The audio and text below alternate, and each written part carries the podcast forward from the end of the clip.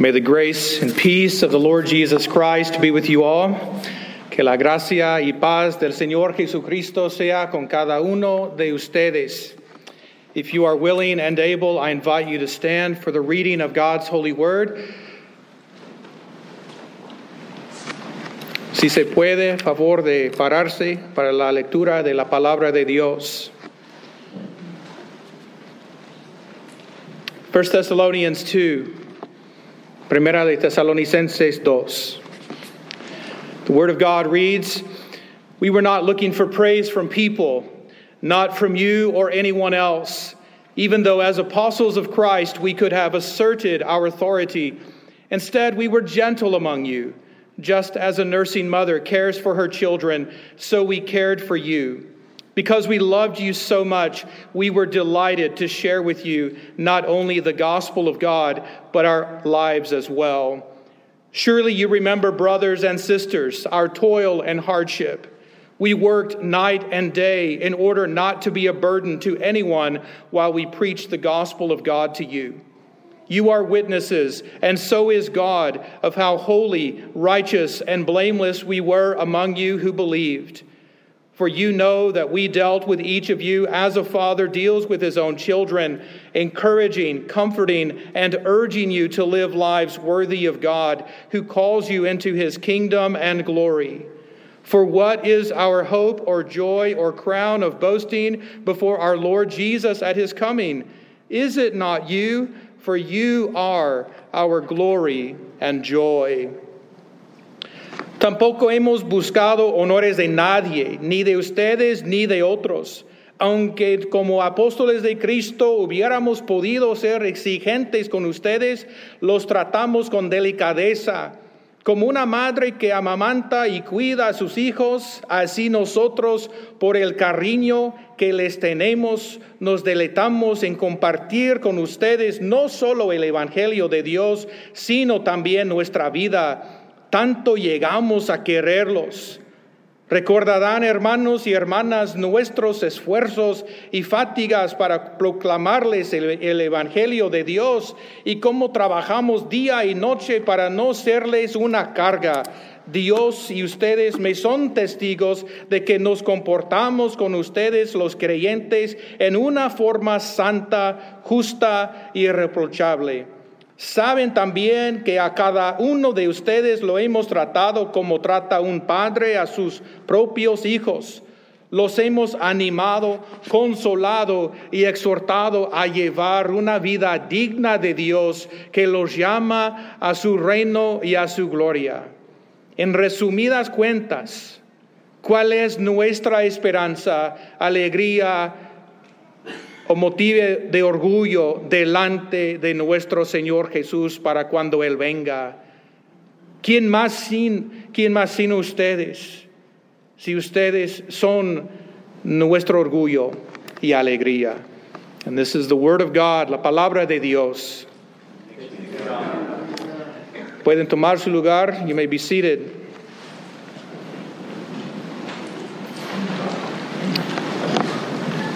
Once again, it is a delight to have you with us today.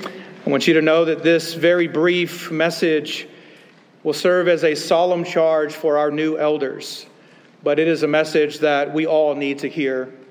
Una vez más, es un placer tener todos ustedes aquí presente con nosotros. Quiero que sepan que el mensaje que, que van a escuchar es va a servir como un solemne cargo a los, a, los nuevos ancianos, pero también es un mensaje que todos debemos escuchar.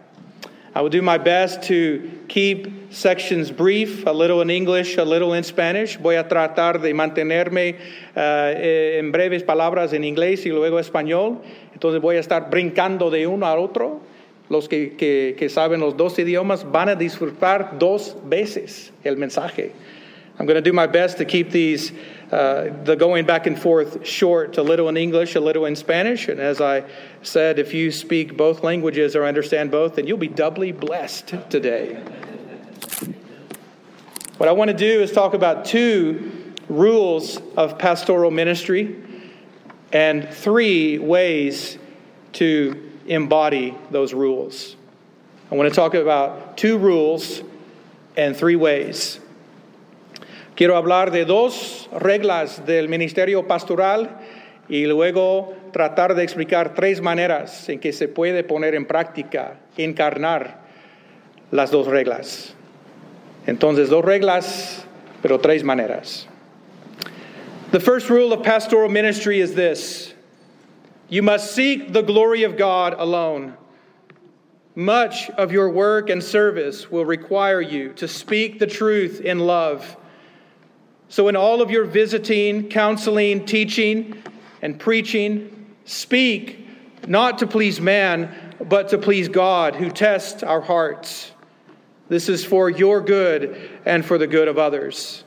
It will save you and those who hear you. La primera regla del ministerio pastoral es esta, que hay que buscar la gloria de Dios solamente. Una gran parte de su servicio requiere que digan la verdad con amor. Entonces en todas sus visitas, consejería, enseñanza, predicación, todo lo que hagan, háganlo no para agradar al hombre, sino para agradar a Dios que prueba el corazón. Esto es para su bien y también para el bienestar de los demás. Además, esto les salvará a ustedes mismos y también a quienes les escuchen. The second rule of pastoral ministry I want you to know from this text is that you must shroud your authority in meekness and in gentleness. You know the saying, speak softly, yet carry a big stick. But the stick you carry as shepherds is a stick that should comfort and correct, not cause harm. In truth, this big stick that you are called to carry is nothing less than the cross of Jesus Christ. La segunda regla del ministerio pastoral es esta. Envuelve su autoridad con mansedumbre y amabilidad. Un dicho americano dice así, habla en voz baja, pero lleva un palo grande. Suena muy fuerte, pero no es así con nosotros. El palo que llevamos nosotros como ancianos es el equipaje de pastores. La vara y el callado pastoral deben infundir aliento y no causar daño.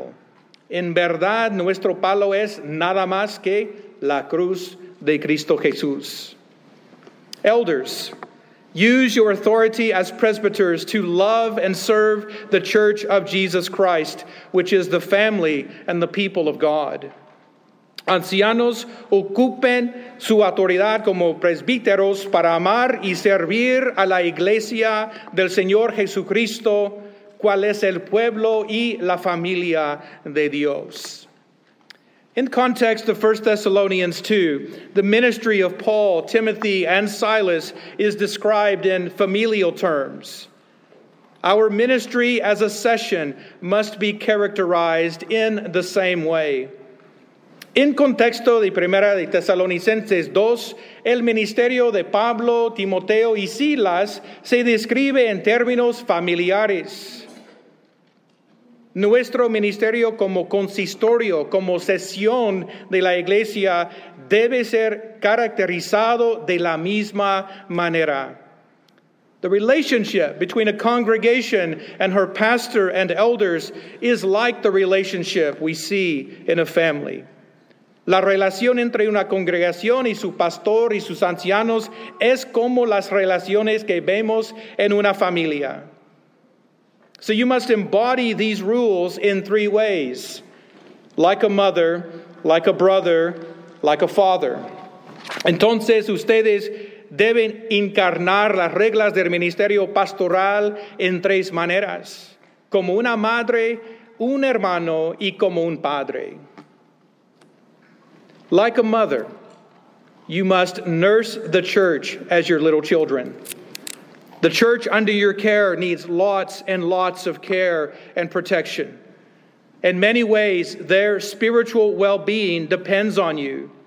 And that is why you must carry them, cherish them, comfort them, challenge them, and even cuddle them. If you truly love them, you will be delighted to share with them the gospel of God's grace and your lives as well.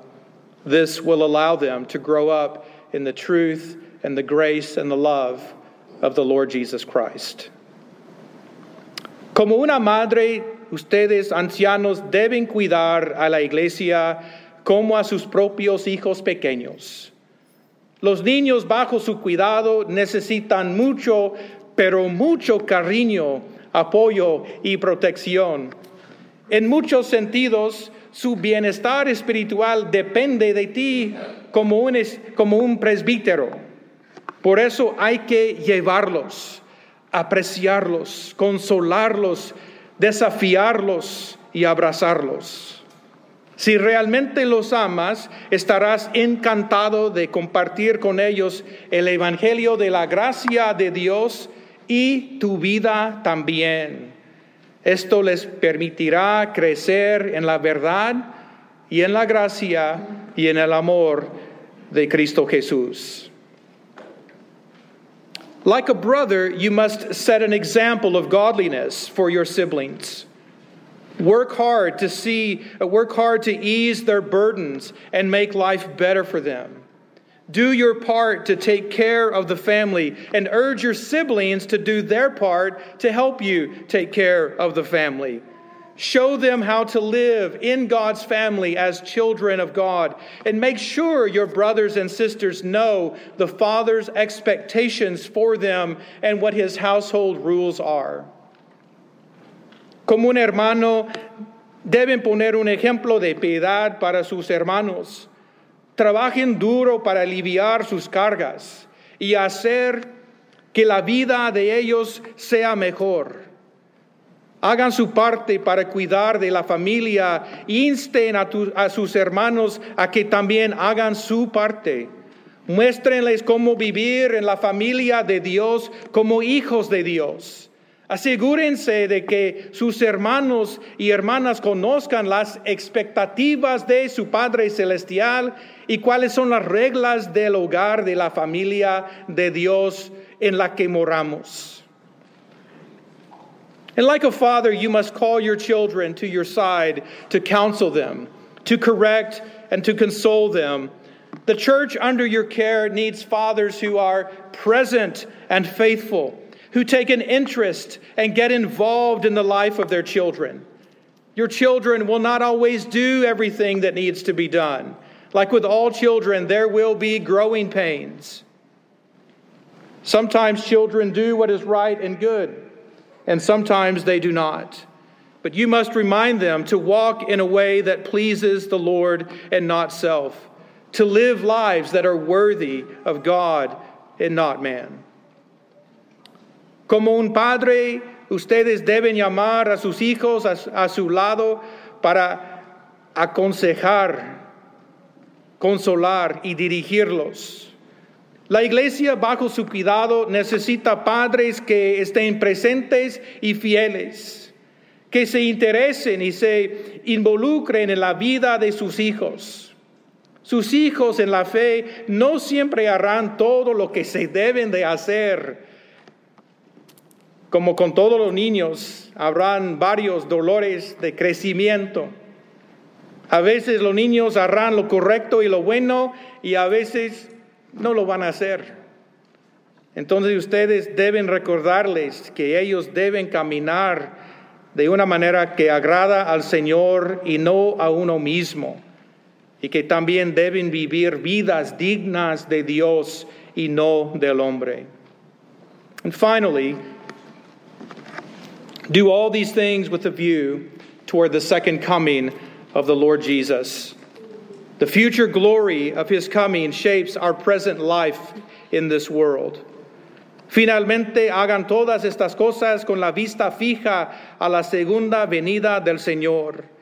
La gloria de, del futuro llegada o venida del Señor es lo que da forma a las prácticas actuales del presente.